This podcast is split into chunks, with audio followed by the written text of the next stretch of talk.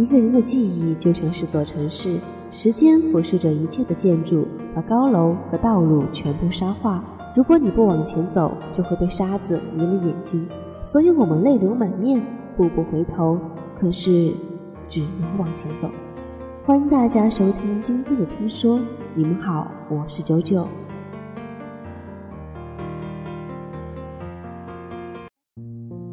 我前几天看到小区里有两个六七岁模样的小男孩正在打架，一个把另一个打得一瘸一拐，哇哇大哭。可是双方家长都是支持新派教育的人，于是都心平气和参与了调停。打人的那个孩子挨了父母好一顿数落，于是低着头向被打的那个孩子道歉。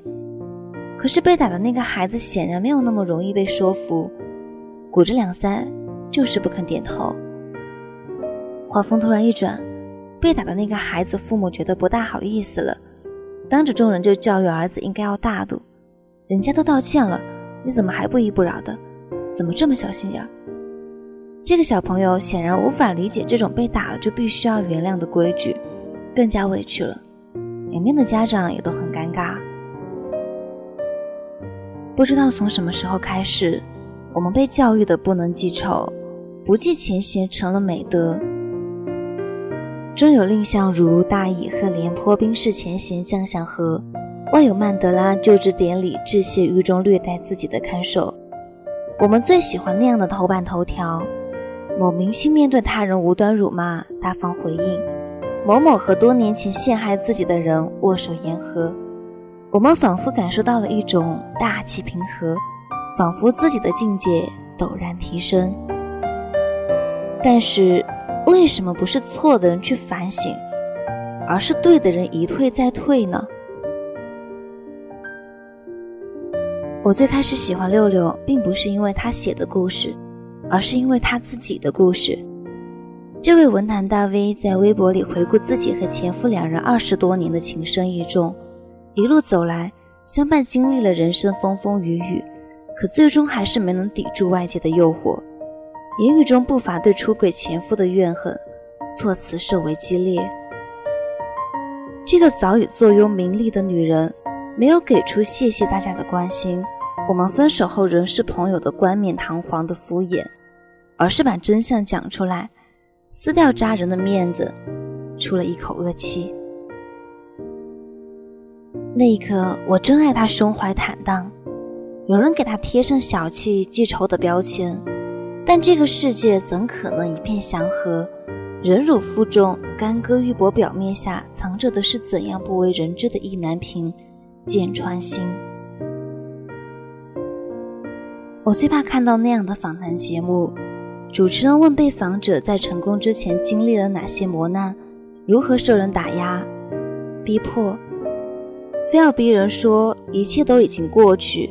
我现如今十分感激那些人。只觉得一切的苦都是蜜，所有的折磨都尽是鼓励。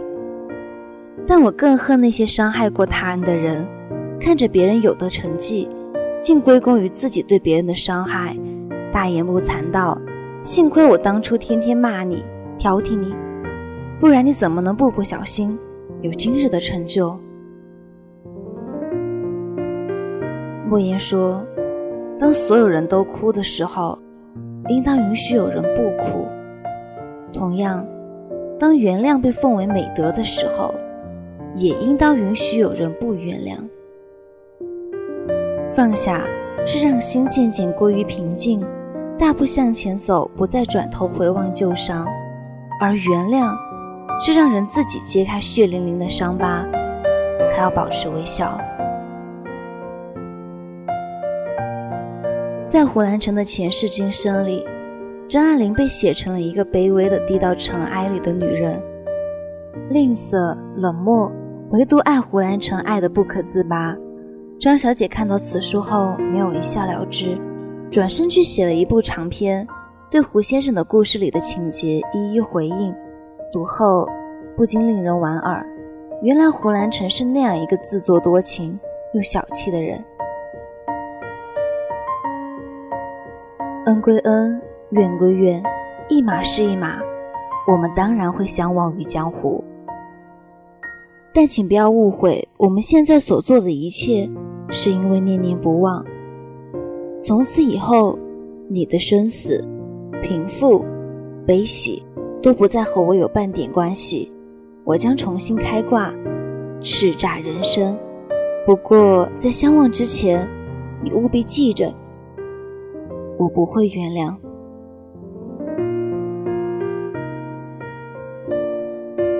你可以选择做双儿，温婉一贯，忠心维护韦小宝，不计荣辱；也可以选择做恋离场，冰火两重，绝不原谅卓一航，旧债必偿。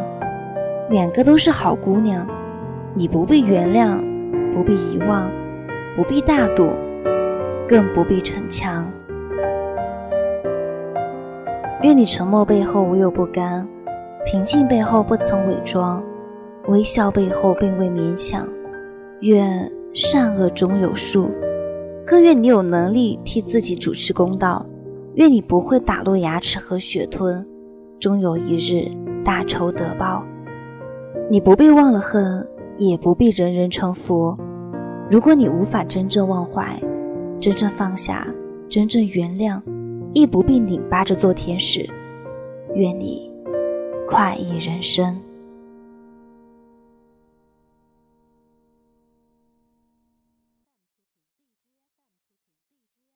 雨后有车驶来，驶过暮色苍白，旧铁皮往南。开，恋人已不在，收听浓烟下的诗歌电台，不动情的咳嗽，至少看起来归途也还可爱，琴弦少了姿态，再不见那夜里听歌的小孩，时光匆匆独白，将颠沛磨成卡带。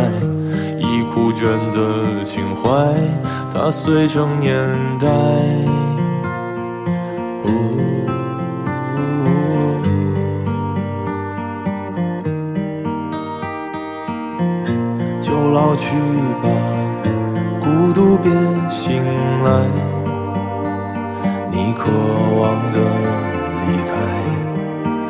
是无处停摆。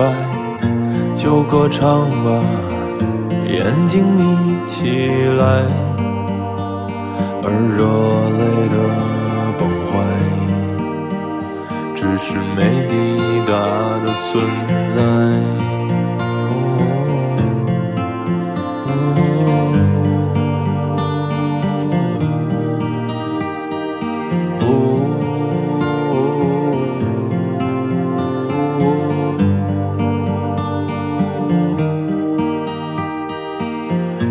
青春又醉倒在寂寂无名的怀，靠嬉笑来虚度聚散的慷慨，辗转却去不到对的站台。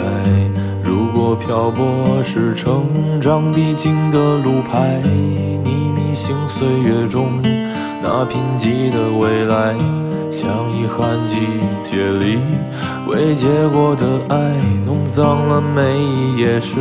吻最疼痛的告白，而风声吹到这儿已不需要释怀，就老去吧，孤独别醒来。你渴望的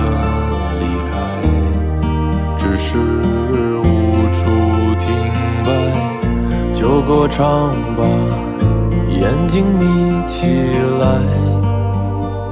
而热泪的。崩坏，只是没抵达的存在。